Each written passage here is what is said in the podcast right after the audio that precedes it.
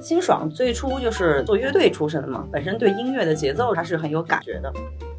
现在不是网上给他起了个外号叫做 A K A 童谣毁灭者。漫长的季节，你随便摁暂停，截出来问辛爽，他都能给你讲出来一段儿。Hello，欢迎大家回来，三人行不行？我是小 T，我是小玉，我是小木。今天我们又要来聊《漫长的季节》，因为这部剧实在是挺好看的，我觉得是开年还比较让人觉得特别惊喜的一部剧吧。嗯开年都已经开到中 间了，开到六月了，可。能我追剧追的比较少，我就是觉得这是开年的作品。其实今年整体的爆款还挺多的，但是大部分爆款就都是虎头蛇尾，就是前面大好的剧到最后大家全都说是烂尾嘛。对，漫长的季节，我觉得它最牛的地方就是它越到后面越精彩，嗯，然后它到最后反而又感觉升华了一下，它就没有掉下来，嗯，嗯，而且我觉得《漫长的季节》给我的感觉就是有点先抑后扬的那种状态。嗯你开始的时候可能会觉得追不下去啊，或者是有些人会觉得慢啊，节奏是吧？对节奏，但是其实它都是为了后面的那个结局，就它整个东西都很完整。嗯，嗯，其实一开始很多人觉得慢应该是一个期待值和这个剧真实情况的产生了落差，大家都看完了嘛，它不是很好以传统的类型来分的。你说它是悬疑剧吗？它并不是那种强情节的悬疑剧。真不是悬疑，我真当悬疑看的，结果发现我又被骗了。是，然后你说它是生活剧嘛？它又不是亲爱的小孩那种嗯。家长里短、婆婆妈妈特别琐碎的，就讲生活里边人的情感的这种剧，所以它不是很好分类。但是由于辛爽的前一部作品《隐秘的角落》肯定是悬疑嘛，这部剧呢也有命案，一嗯。开始很多人肯定都是奔着悬疑去看的，嗯奔着悬疑去看的时候，就说你说吧，那个第一集长达一个多小时，命案在结尾出现，可能有的人就会觉得啊，怎么会有点慢呢？嗯，我觉得一开始小 T 说的那种看不下去，大概是这个原因造成的。嗯，因为说实话，我我没有觉得看不下去，就是我是没有啊，我是翻 翻一看，立马立马要觉得自己是一个很称职的 求生欲特别的强，可能像小木说的，我觉得他顶多是命案出现的很慢。就前面我就看那个宫彪和王响在那儿互相，吵来吵去。对，就是吵来吵去那种，我就觉得特别有意思。节奏其实上来是很轻快的，嗯，其实我觉得今年不是悬疑剧啊，包括这些强剧情的剧还挺多的，但是我觉得辛爽是个很特别的导演，嗯，导致他的剧，嗯，从《漫长季节》到早几年大火的《隐秘的角落》，都是有一种很特别的气质在。不仅是他的那个导的故事的节奏也好，还是他的镜头的运用，还有他的包括我们今天就特别想聊的那个音乐的部分。嗯我觉得他是一个有自己独特的审美体系的一个导演。我是今年在追《漫长的季节》的时候，看到每一个片尾曲它都不一样，每一集的分级片尾曲都不一样。我恍然想起来，《隐秘的角落》他好像也是这么干的是啊、我就觉得他特别表里如一的一个 导演，就是这么几年吧，他一直。应该是这两部剧中间差了有蛮久的时间了吧，有好几年了。这几年我感觉他一直就是在自己的那个审美体系里走的特别稳。我想起来，我们之前找《漫长的季节》的演员嗯演傅卫军的蒋奇明也聊过，嗯，他当时也提到了一个一个词，就是刚刚小 T 提到的节奏。对，他也觉得辛爽导演的节奏特别的好，应该说很多的艺术性的一些东西吧，它其实都有一个内在的节奏。每一个艺术的创作者，他的节奏肯定不一样，表演也有节奏。那可能到了辛爽这里，他把音乐节奏和他拍片儿的节奏融合的很好吧？对，因为辛爽最初就是做乐队出身的嘛，本身对音乐的节奏这个东西他是很有感觉的。然后呢，我看了一眼他的简历啊，就是他从那个知名的乐队，知名吗？周一赛的还挺出，还挺啊是吗对啊，嗯然后周一赛的就是在月下的综艺里面，其实他是以老炮儿，就是摇滚圈老炮儿的乐队的身份出现。当时那个时候已经没有辛爽了，他已经退了。退了之后，我觉得他有意思的是，从乐队退出之后，辛爽再出现是在《幻乐之城》，一个综艺，就是以导演的身份出现的。我不知道是不是那段时间他一直在精修导演，还是怎么的？因为我发现大部分的所谓的音乐人去做导演，有一个很致命的硬伤，就是不会说故事。他们的故事特别意识流，但我觉得辛爽的他的故事，无论是《漫长季节》还是《隐秘的角落》，都是说的非常完整、非常细、非常合理的。我觉得辛爽本身是一个很细腻的人，对虽然我没有跟他接触过，但是看他的作品，你就能感受到，并且就是在录节目之前听到小木其实对揭秘了很多跟他聊的一个过程，就是这个人是他。有一些小巧思和自己，哪怕你们都不知道，然后我就要在里边玩儿，我 就要埋在里面，甚至连工作人员到现在这个剧都播完了都不知道一些小细节，所以我觉得他一个是刚才说的节奏感，嗯。然后一个是。首先，他的音乐储备量是很大的，他可能自己在幻想某个画面的时候，那个 BGM 就出来了。哦，我觉得很有可能，因为小木他其实嗯这次把漫长季节基本上所有的你能想到的主创都采完了。我不知道你在采访辛爽的时候，他有没有跟你表达出说这个歌其实我最初都想好了，有没有这种？嗯，其实是这样子的，它每一集都有一个片尾曲，对不对？嗯但是只有一首是他从一开始剧本完成阶段就想好了的。啊，嗯哪一首啊？再回首，啊，就是所以这个就是它的完整度嘛，对对吧？因为再回首应该是最后一最后最后的，它为什么我们觉得它的故事完整，并且它的结尾没有拉胯？嗯就是它在故事开始的时候，它的那个尾它都已嗯经想好了是。啊，所以这就是我觉得他厉害的地方。哎嗯，我很好奇啊，因为我记得最后的结尾的时候，因为现在都已经播完了嘛，也不牵扯剧透了。最后的结尾再回首之前借的台词是“往前走，不要回头”，马上接一个再回首。这个中间的互文的意义，我觉得就很有意思。就欠儿欠儿的嘛，啊，是它这个不是分成四章吗？对它是用章回体写的，它的嗯前三章出现在第一集，第一章应该是我姐夫是开火车的，啊啊！它是讲二零一六年的这种现代戏的这样的一个故事，是以公标这样的视角在讲。嗯第二章叫做响亮的响，讲王响当年在一九九七年还是很受备受尊敬的华钢火车司机的这样的故事。第三个是那个人回来了，他既讲了现在这个时候找到了那个背影，然后又讲了当年那个命案的九八年命案的事情。好，这三章全部集中在第一集。出现了标题，然后后面的二三四五六七八九十十一没有标题出现，直到第十二集最后一集又出现了第四章，嗯叫做往前走，别回头。嗯，哇，这个细节你不聊我都忘了。嗯，那他再回首的运用，他跟你说了，就是为啥是用《再回首》这首歌吗？他说《再回首》这首歌，他是唯一一首他把这个剧本定完了以后，他就想好了这一首，他就觉得其他的音乐都可以不用，但是《再回首》这一首必须一定要有。我也问过他，我说：“哦那你的最后一张叫往前走，别回头，然后为什么会想对啊你，的片尾曲要再回首呢？”嗯他有说这个《再回首》这首歌，他是给观众听的。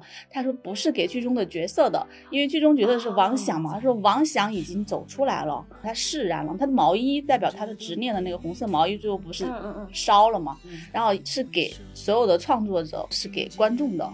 嗯。啊，我突然有一点理解他了，嗯。就是包括我们跟这么多主创聊，包括辛爽本人，就是他们在做这个剧的时候，他们都就是他们都聊到了对老东北的那种情怀。对，其实现在去讲那个故事，就是一个再回首，嗯，就是一个。哦，哎，你们看我的鸡皮疙瘩。这这是我刚才聊到这儿，突然自己的感悟啊，我们俩可能精神上共鸣了啊，是就是我觉得他很有为什么要用再回首？我觉得就是这个意思，他其实是要通过这个东西提炼出他整个的一个意境。啊，当然，最后还是落到再回首完了之后，你依然还是要向前看，往前走，这两个是不冲突的。嗯，等于是一个有点情怀的 callback。对，这就是为什么我看完《漫长的季节》，我觉得这不是一个悬疑剧，我甚至一度跟你们在群里说，我觉得这就是一个年代剧，嗯。因为它整个故事讲的就会让我对东北整个的那个印象会变得立体起来。嗯。我是一个特别好东北悬疑这一口的，嗯，但是呢，我原来过往看的那些东北悬疑剧，包括有些电影里面，镜头我现在脑子里一想，全是大雪纷飞又很萧瑟的那种调子。但是在《漫长季节》里，我看到了，我相当于看到了东北的四季吧，反正就是至少没下雪，最后很克制的下了一场小雪。对，就我会觉得辛爽他那场雪就是把整个时间线连起来的意思。对，因为他最后说的漫长的季节，就是所有的人在一起互相推动着熬过了一个漫长的秋季嘛。嗯就是从刚才《再回首》这首歌引出来，我为什么会起鸡皮疙瘩？就是你忽然懂了这个导演对过去那些事儿，包括他的父辈，有可能是父辈的那种那种感情、那种情怀。而且我还记得范伟的说，他觉得角色里面都有他兄长那一辈的影子，他会觉得很熟悉，然后就会很有想去表达的冲动。本来演员和导演对东北这个地方都很有情怀。他就再回首整个剧，就是在回首一个时代嘛。对，嗯，采访他的时候，他说过，他说我问他东北是不是在这里边也是非常重要的一个角色，嗯，他说的是东北是非常重要的一个舞台，他所有的故事都发生在东北。然后呢，时间是非常重要的一个角色，他讲了时间怎么穿过一群人，在他们身上留下了痕迹，最后又是如何治愈了这些痕迹。鸡皮疙瘩又出来 了，你们瞅瞅这粒粒分明的鸡皮的疙瘩，鸡皮疙瘩也太容易出来了。我我我就觉得听着还挺感动的。我觉得它的节奏很好，因为它其实也是讲了两个时间线嘛。嗯，因为其实今年的包括《尘封十三载》这样的爆款剧，它也是在讲不同的时间线。嗯。它两个年代是在两个季节拍的，嗯。啊，一个是冬季，一个是夏季，它是通过季节和这个人物的装扮呀，然后来去让两个时间线相对的明显。嗯。因为我记得之前有这种时空感的剧的时候，都会被大家吐槽说，哎呀，看的不明显啊，或者嗯。是觉得特别乱，讲这种故事。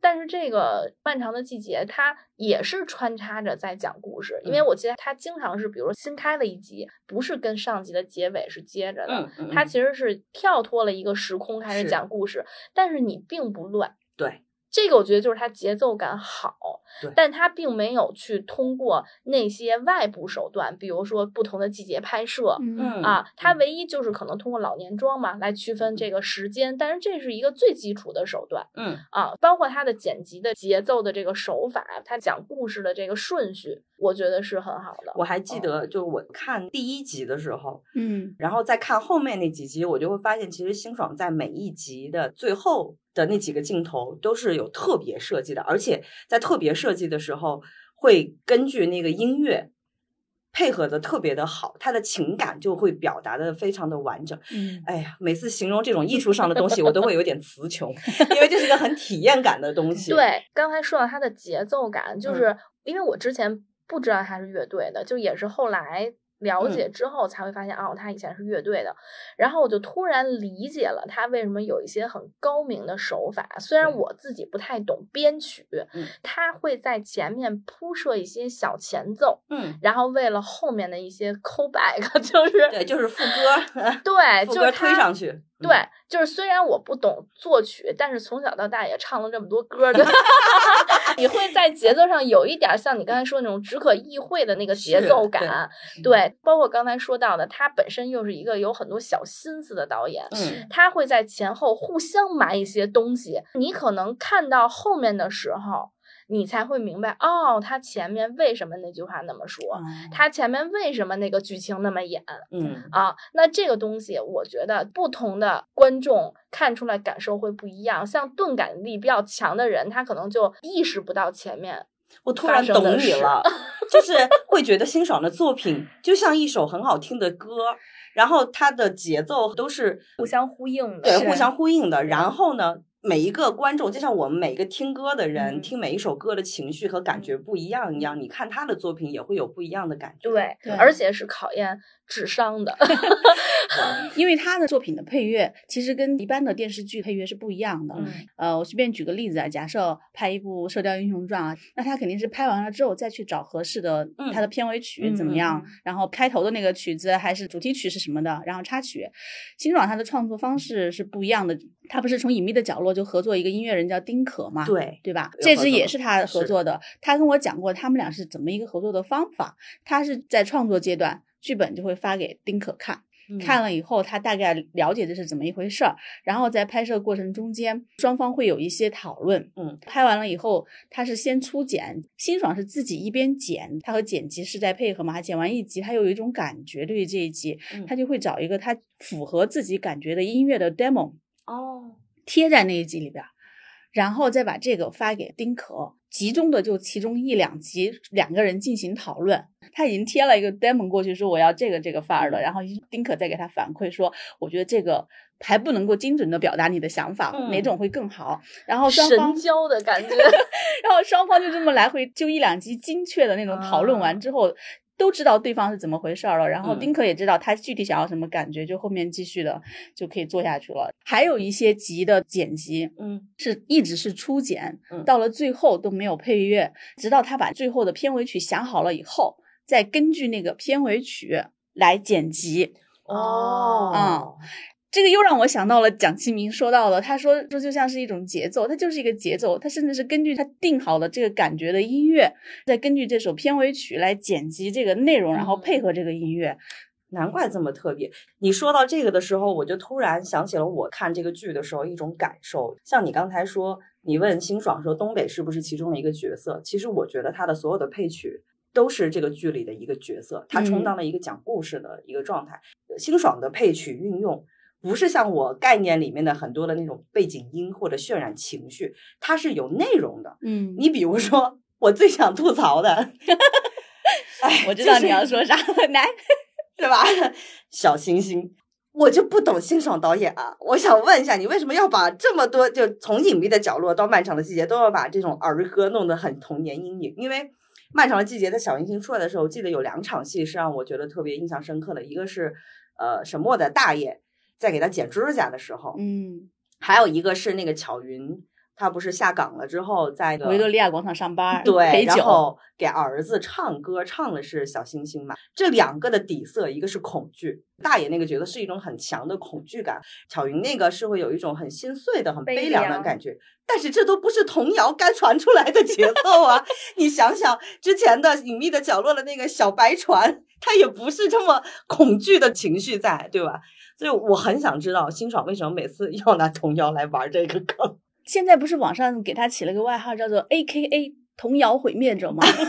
然后我 太精准了，他自己也知道，我还问他来着，他说嗯，欣然接受吧。我特别想知道他小时候经历了什么。对小白船我是不知道哈、嗯但是小星星它并不是说我一定要拿一个童谣来延续、呃隐秘的角落那种恐怖的风格，他倒不是这么想的。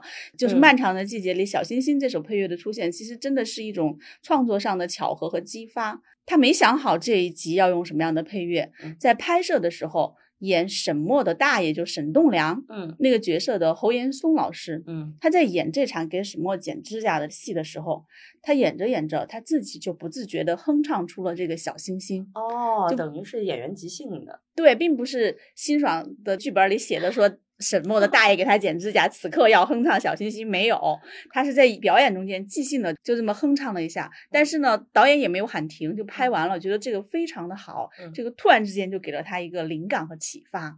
所以辛爽替大爷背锅了，这个 A K A 童谣毁灭器应该是大爷的。呃，对，因为我也跟侯岩松老师聊过嘛，他就说当时他演到这里的时候，他就也是进入这个人物的那种心态嘛。小时候，对他肯定是在想这个什么小时候多乖呀、然后嗯现在不听话呀这。会儿我起鸡皮疙瘩。他又联想到他自己的孩子小时候、嗯学钢琴的时候呢，最开始学的几个谱子里边就一定有一个小星星，嗯，然后再联想到这个角色，他就不自觉的哼出了这个歌。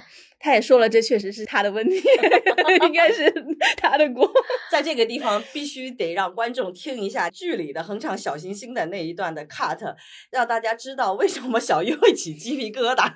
是，我们听一下。你看看，手指甲这么长，怎么弹钢琴？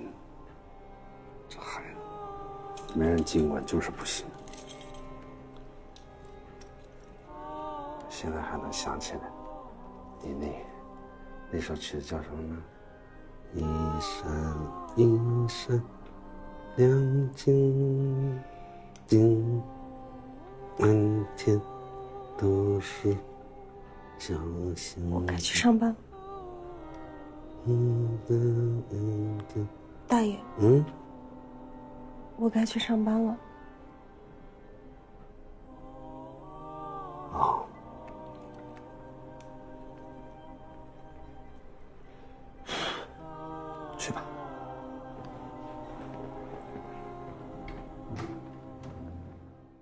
天呐，这个如果要是有晚上听播客习惯的朋友，还睡得着觉吗？这个呢还有后续，等于是演员的即兴发挥给了这嗯么一个灵感，然后辛爽他就抓住了这个灵感，嗯他觉得可以把它用到片尾曲，因为第五集的结尾就是小星星变奏曲嘛，嗯他还把它用到了就刚刚小 T 提到的那个巧云，他在维多利亚广场上班陪酒嘛，然后还要打电话回家。跟儿子说一些事儿，然后还说自己在加班儿，对还在工厂里。他那会儿应该被工厂已经开了，是然后呢，这个儿子睡不着觉，哄他睡觉又唱了小星星，就是辛爽是故意把他用在这里的。他其实是表现出巧云他这个人在不太好的处境之下，但他对他的儿子是满腔的一个爱。嗯他在这种很困难的情况之下，他给他儿子打电话，相当于在唱这首歌，他是充满爱的这首歌，唱小星星。作为一个对比，那大爷给沈墨剪指甲的时候唱这个小星星，那不是啊，那是扭曲的爱，那是大爷对他的爱。那个就多恐怖啊！这是个扭曲畸形的你一个亲生妈妈对嗯孩子唱这首歌和那种的对比之下，就更那个什么了，他就哦要形成这种对比。嗯在这一场里面，那可能就是这个演员是演的真的很好，他把他自己不敢跟孩子坦白的那种挣扎，本来从一个国企的员工 变成了这样，还不能跟家里人说，至少不能跟他儿子明说。，对，又得在他儿子那儿表现出自己很坚强，因为他在唱小星星的时候，他的声音是颤抖的。嗯，我想说一个作为母亲的理解，在那样一个像刚才说到的，又下岗了，然后又嗯要去被迫背起家里的这些重担，然后嗯要去做陪酒的工作。那个时候好像是儿子生病了，对他儿子好像是白血病吧，就本身他要负担这些，而且他也是刚被客人发现他吐酒，酒嗯就是反正各种打击吧。这个时候其实人是很脆弱的，他跟儿子的通话。除了对儿子的爱，他其实也是对自己的治愈。嗯他只有在跟儿子说话的时候，他觉得我周围才是一个很美好的，至少让自己放空的，不去嗯想那些烦心事儿。其实这个歌除了在哄儿子，我觉得他也在哄自己。嗯嗯我鸡皮疙瘩又一起。我今天就负责让 小 T 起鸡皮疙瘩。因为他最开始辛爽是听到沈栋梁哼唱这首嗯歌，他觉得这可以拿来做一个符号，嗯所以他就用到了巧云这个角色那儿。他最后也用成了片尾曲，他用成片尾曲，你看这个曲子的起点是哪里？这一集的结尾是沈墨去看电影嘛？当时那个王阳约他，但王阳不是最后没去成嘛？他一个人看了《泰坦尼克号》，他就出来，出来的电影院的一刻，发现他大爷正在门口等他，那个光一打的，就这个大爷的阴影正好盖住了沈墨的影子。嗯，那一刻起，小星星变奏曲响起。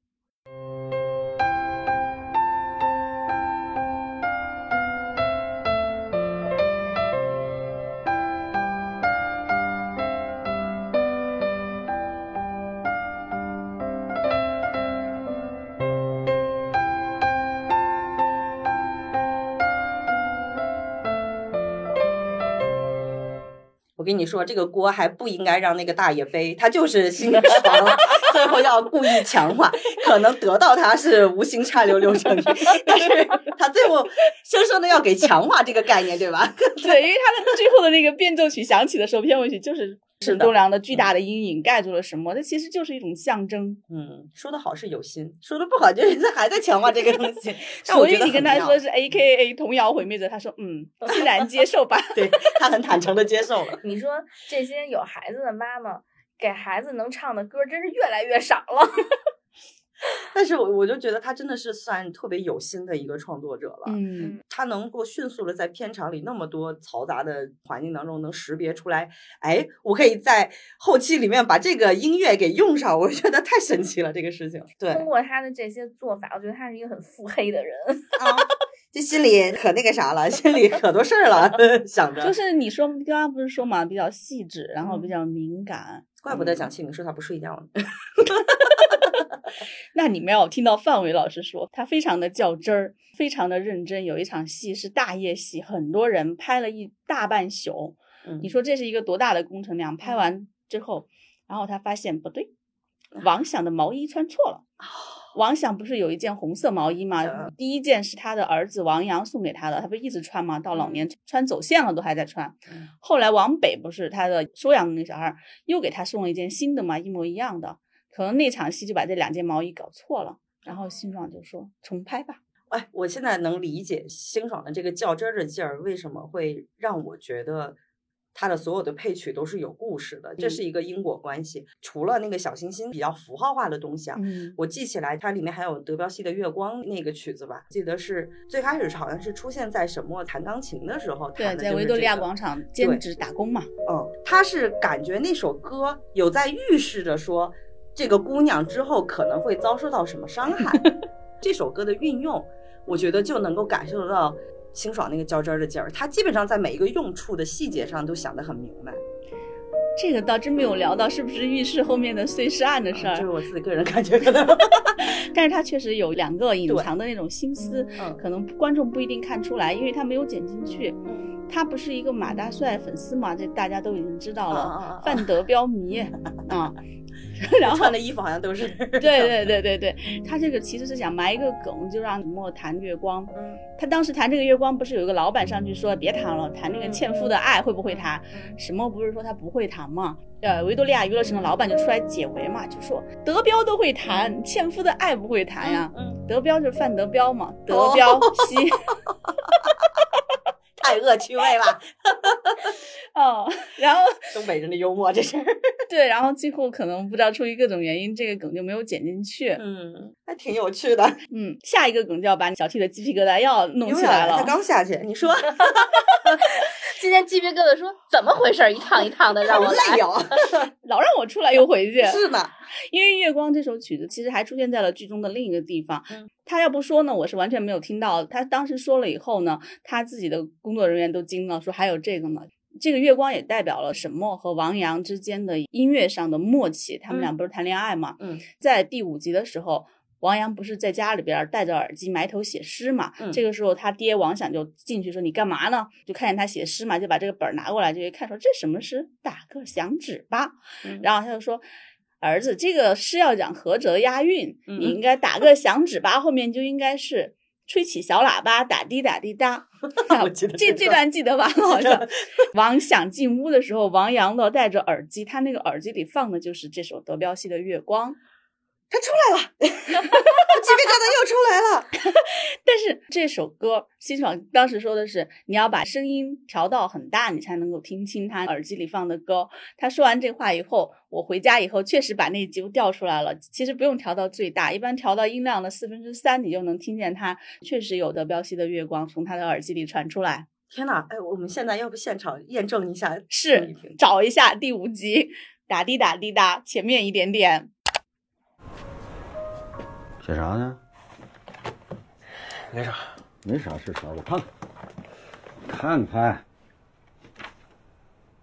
作文啊，啥作文啊？这叫诗。诗。打个响指吧，他说，我们打个共鸣的响指。嗯，我跟你说，儿子啊，诗这玩意儿讲究个合辙押韵。第一句打个响指吧，第二句就应该是吹起小喇叭，打滴打滴。很多听众可能听完我们这期节目，得去重新看这个 剧，我跟你说，漫长的季节悬疑就悬疑在这里了。而且其实很多人现在看剧都会跳过片头片尾曲，最可怕的是这个剧，腾讯把那个关了。就是这个剧，它有视频平台都有个功能，就是你点开它的右上角，它有跳过片头片尾这个功能对。但是这个剧我曾经去试过，因为我就好奇，我发现那个一直是灰色的，干得漂亮！就你不能跳过，你只能手动跳过。我真的觉得你如果跳过了片头片尾曲，你会没有看完整这个剧，他太厉害了，是我越来而越佩服他且你可还有很可能跳过彩蛋，嗯啊，对，是对有几集是有彩蛋的，好像是九十十一吧。完了，我跳过片尾去了，我直接切到下一集，听到唱歌我就喂，跳到下一集啊，刚说了就打脸了。因为有一集的歌确实是很可怕。嗯，我知道你说的哪一首，第九集吧，对，叫《In Gloom》，好像是叫，它是一首死亡重金属。因为我年轻的时候也是个摇滚迷，我一听到这种重金属出来，我说哇，这就是我的青春啊！来来来，听一下，我觉得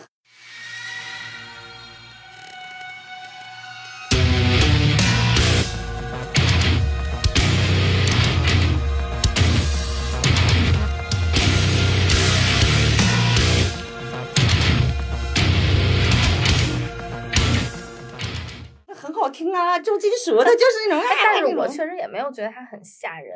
嗯，我还记得当天啊，小莫在追剧的时候说。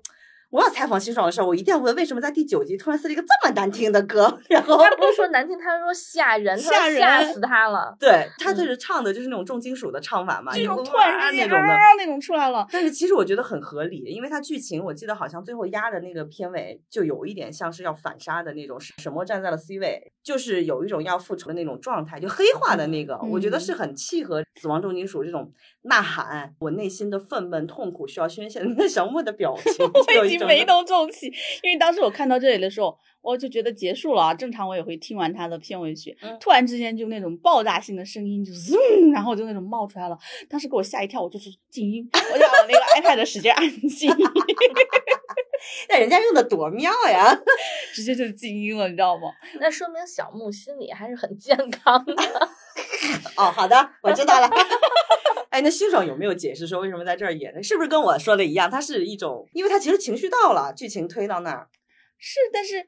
哎呀，我觉得这样一个淡出的一个画面，就几个人在那儿啊，就可能觉得他们要开始复仇了呀。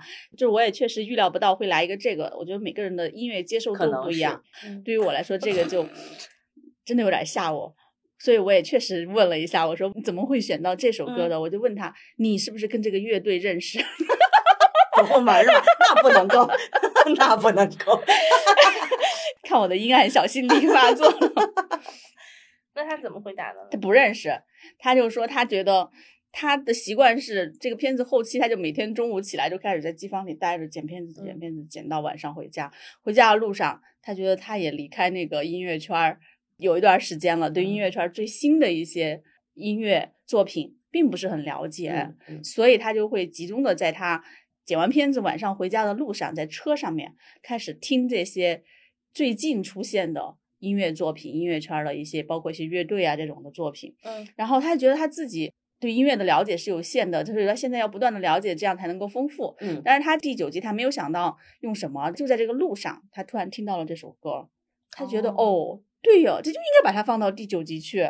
哦，对嗯，我发现辛爽的配乐都是靠直觉啊。他又说这个音乐的风格是一个和，但是我又没明白什么是和，啊，对，是核武器的核吗？解释一下。是和是摇滚中的一种风格，也可以去看一下之前的那个月下的时候，之前有一个玩和的乐队，和在中国的兴起可能是在广州那一边玩和文化的、哦玩和音乐的特别多，它就嗯是声音会比较嘶吼。啊，嗯是这个意思。看，这就是我的对音乐的储备量不够。他说和的时候，我心想，哎呀，还是不要问了，显得我特别的无知。我想，那应该是原子弹的意思，差不多吧，爆炸力的那种 就是爆炸的情绪，对你理解的也没有什么问题，没什么。问题。我的这个理解还源于这个音乐当时给我的直觉感受。那你的音乐敏感度也还可以。是的呢，所以你能跟是吧是吧辛爽导演对话呢。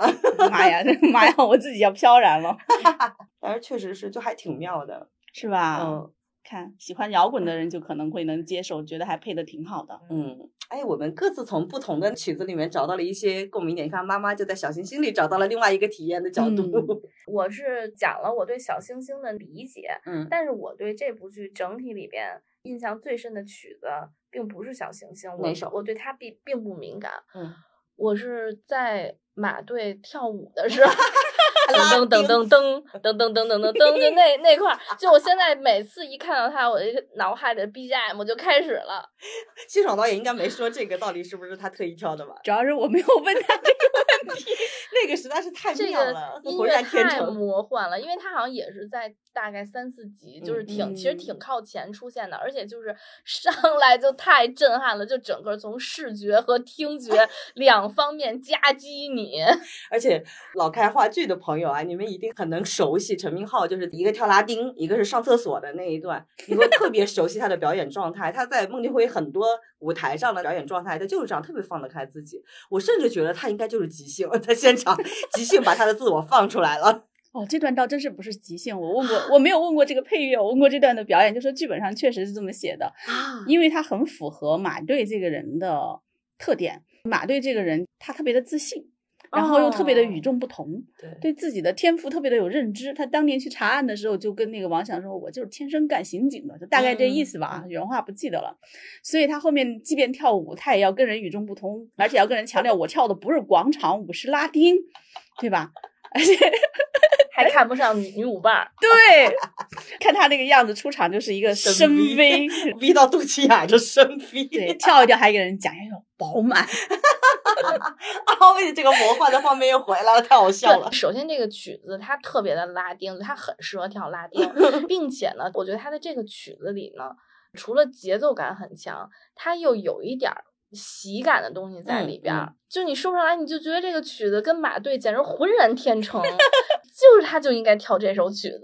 搞不好有可能是丁可的手笔，我甚至觉得他和那个陈明昊老师也浑然天 成。哎，就他们灵魂是相通的。因为我觉得陈明昊老师在跳拉丁的时候就是在做自己。哎，是吧？强烈的释放。对对啊，配乐这一块儿，我记得还有一个让我印象很深、很有画面感的，嗯，蓝色多瑙河。对我记得出来的时候好像是什么砍了手指吧，对，他是砍了手指，然后蓝色多瑙河的就响起。想起了，我为什么对这集印象深，是因为他砍了手指之后，马上就拉了一些画林的大景啊，还有一些比如说一些小人物的状态。嗯，我觉得他一下子配合这首歌，就把整个剧的格局 用的很大气。嗯嗯，就是根据配合镜头的运用，你会觉得导演的视角突然跳脱出来了，它不是集中在人物身上了，它会集中在整个故事里，让观众看到说，哦，原来这些地方可能马上就会有新的故事要引出来了。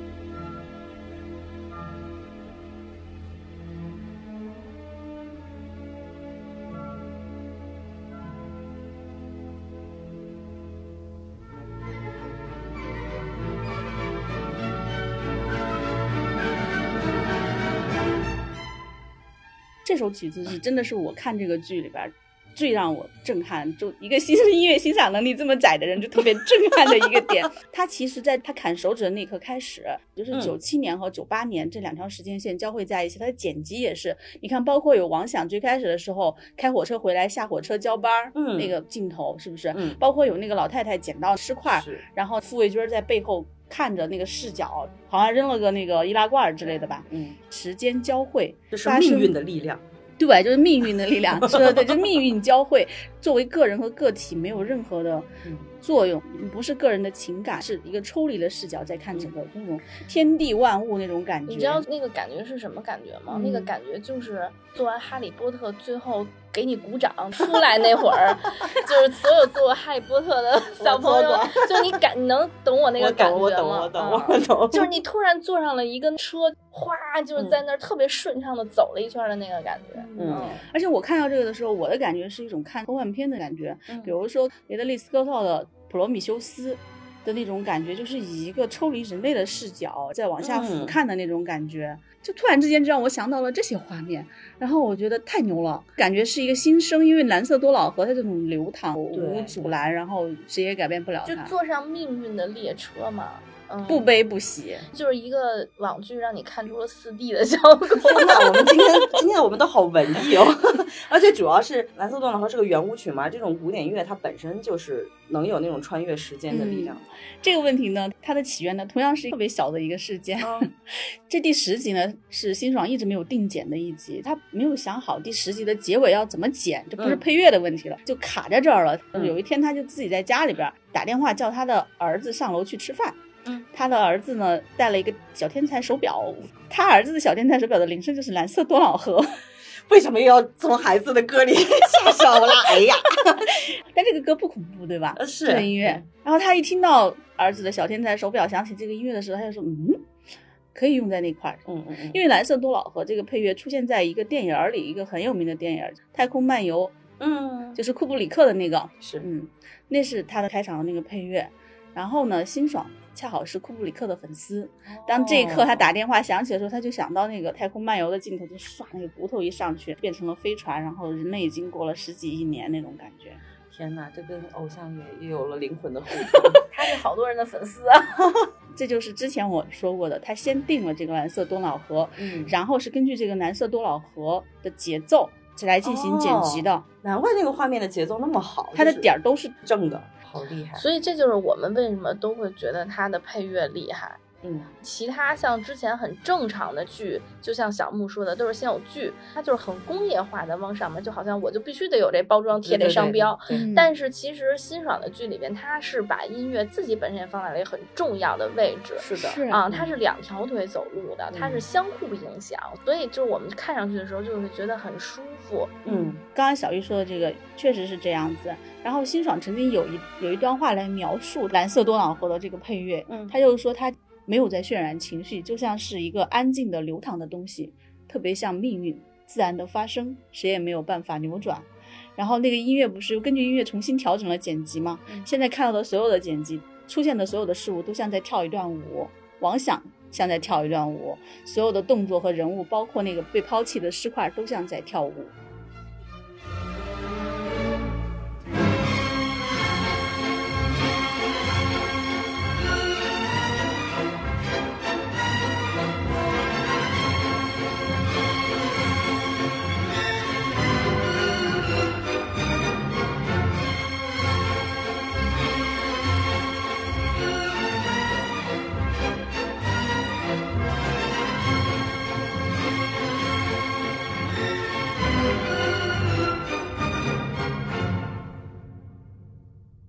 蓝色多瑙河这种效果的配乐啊，就是在最后一集下雪的那一段，我觉得那段好神啊，因为它是最后一个，嗯，就王想倒下了桥上，然后往北的怀里哈，嗯，然后开始下雪，然后下雪了之后也是多条时间线交织，每一个人物都出场了，把他们在下雪时候的一个状态和他现在的那种状态什么，我就觉得那一组镜头配合那个音乐。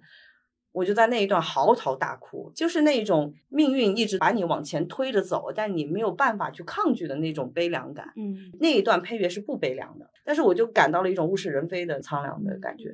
我有个朋友，他看完之后在朋友圈发了一段话，他就说，和命运比起来，命案其实已经无足轻重了。嗯，是说的这样的。特别到位。嗯，其实他这个剧为什么大家说不不能全叫悬疑剧？其实基本上发展到中后期，大家就都明白谁是凶手，到底怎么嗯回事儿了。嗯啊，嗯你就可以从一个上帝视角，还看着王想一直去追踪，就变成看着他去跟他的命运进行一个对对抗。对，包括刚才说到，我就突然又想起了一个，也是我不知道那个曲子是什么，但是让我对他印象很深刻，就是公标起飞的时候。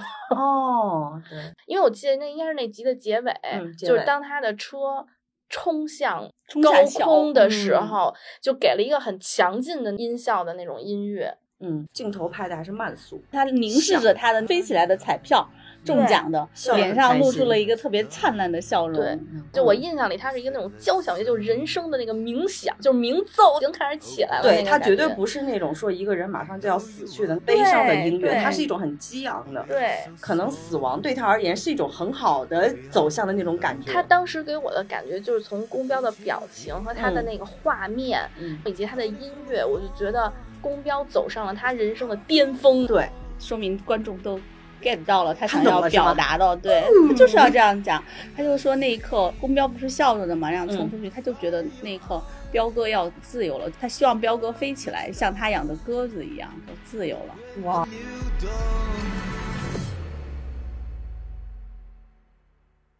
，If there is a tomorrow, we'll be one.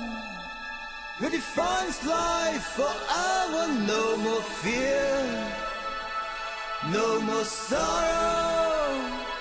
We will rise up with pride in love. 你看我们跟导演还是 灵魂共通的呢。就是说明人家做的好呀，让这么多观众能 get 到。但是其实对于公标的死，就包括制作团队啊，或者是平台这边是略有争议的。嗯就是之前拍的时候就觉得为什么要把它写死呢？对不对？嗯他而且他这么突然，前一刻还在 KTV 里边欢乐过了，早上在那跟姐夫什么打电话，买了油条什么的拎着走。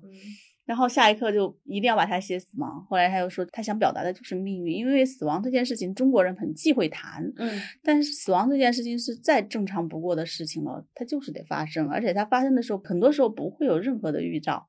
哦，我确实也是觉得他这个死的很巧妙，嗯 就是我觉嗯得平台可能更多是去迎合观众的心理，观众都是想看到美好的嗯事情发生嘛。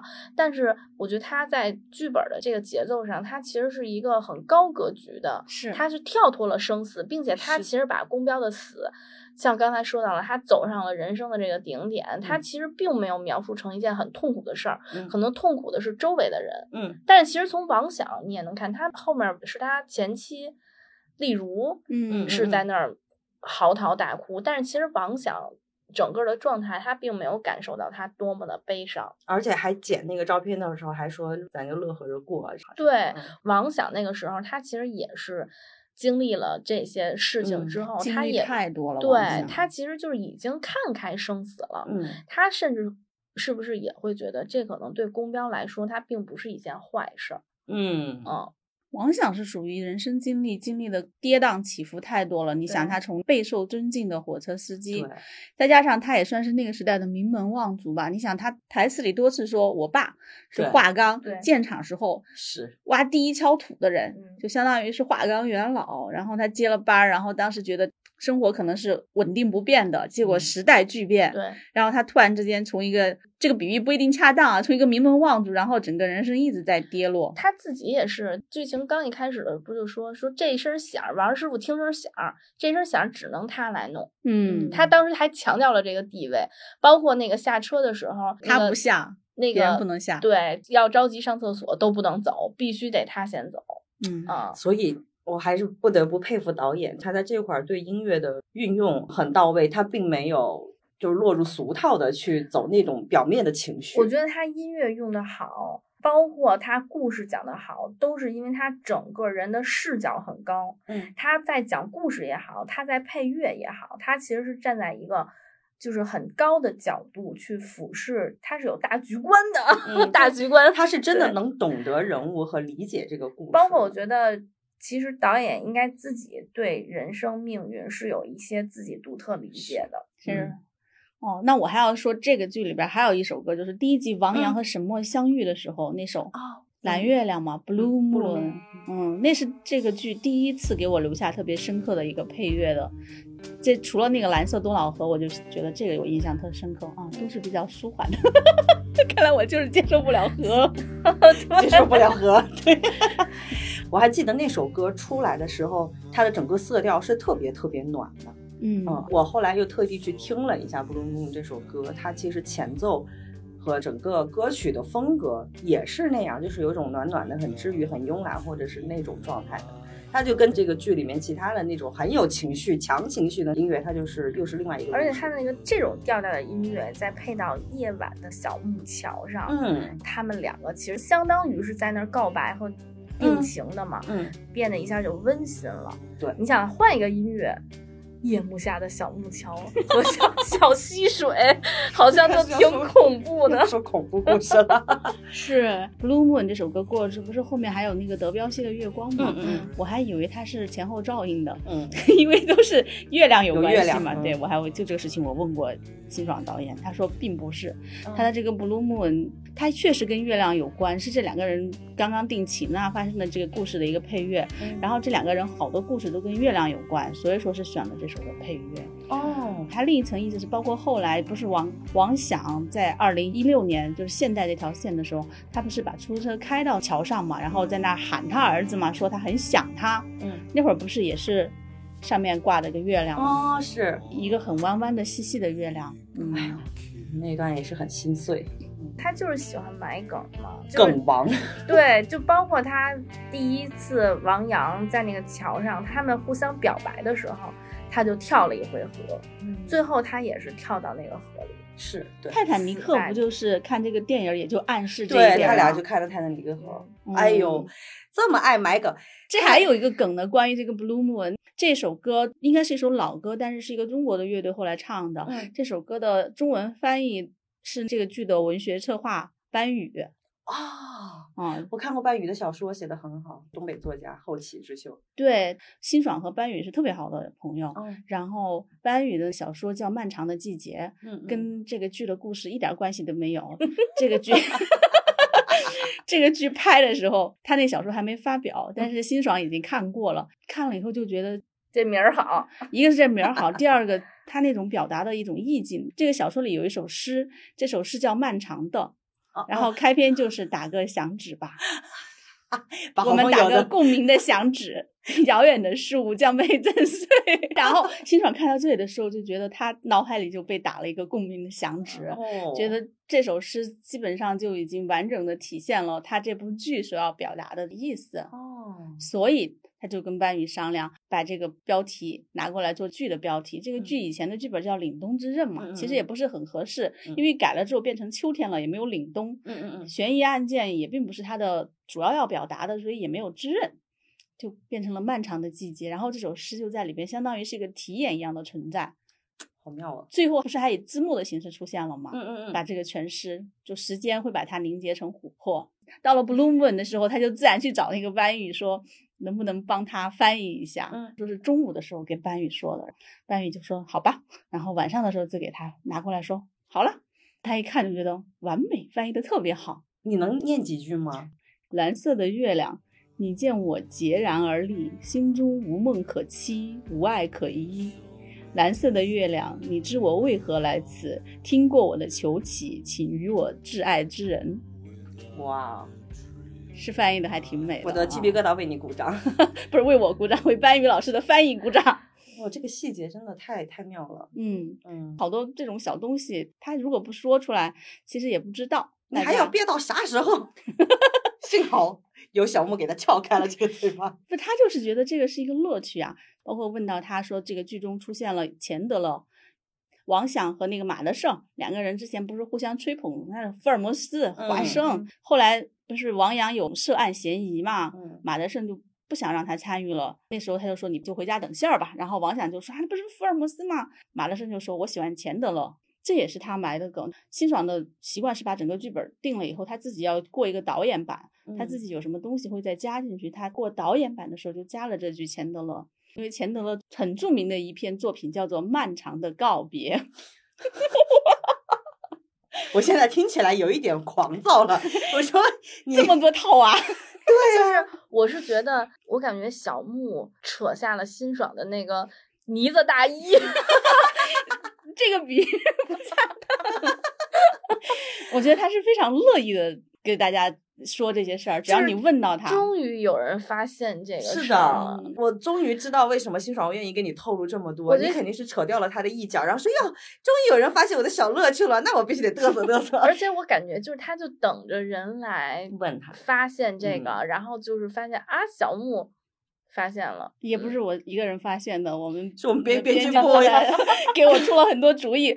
救命啊！这个剧真的给我们生生掰成了这种强悬疑剧了，已经变成这么多彩蛋和音乐的彩蛋。悬疑已经变成了找彩蛋，这个是主要的悬疑。啊，这还挺有乐趣的。新爽有创作的乐趣，我们也有我觉得吧，听完我们这期播客之后，很多人要再去看一遍。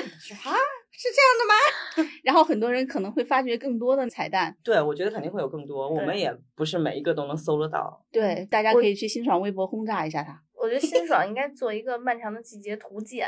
他他绝对不会干这种事儿。不不不，他不干啊，他觉得这个是观众的乐趣，什么事情都讲白了之后对，让观众失去了这种观影的乐趣。嗯，就真是导演的乐趣。所以他跟我们还解释了部分的彩蛋，可能主要是跟主线不是那么有关的那种的对对趣味性的吧。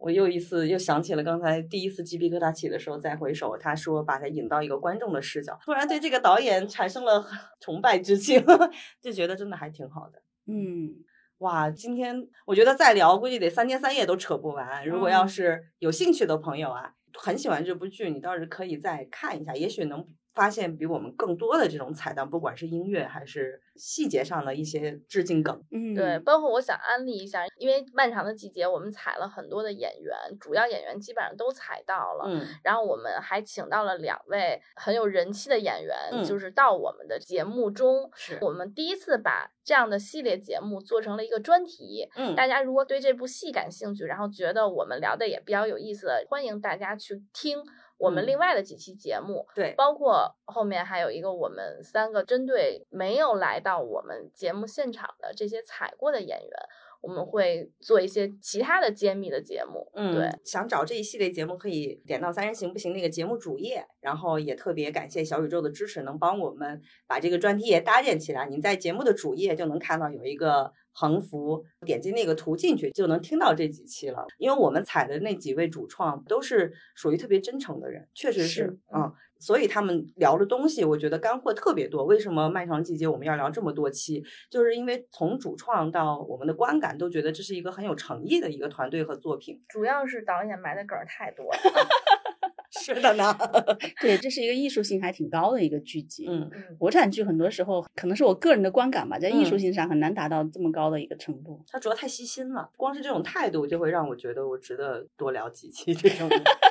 嗯好，我们也希望能从更多的角度给大家打开一些，觉得哦原来是这样，哦原来我没有想过，对对对。对，如果大家也发现了什么新彩蛋，可以在评论区告诉我们，是的 我们还是很有乐趣的找这种东西。嗯，对，好的，那嗯这期就这样啦，好的，好下期见，拜拜，拜拜拜拜。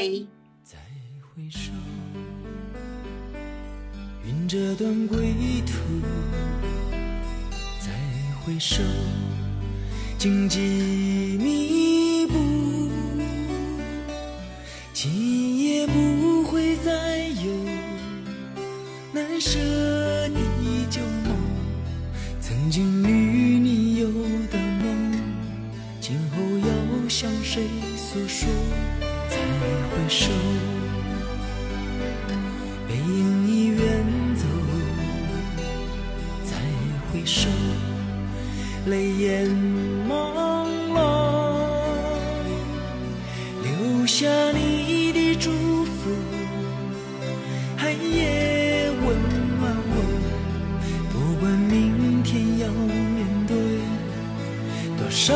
伤痛和迷惑，曾经在幽幽暗暗、反反复复中追问。才知道平平淡淡、从从容容才是真。再回首，恍然如梦；再回首，我心依旧。只有那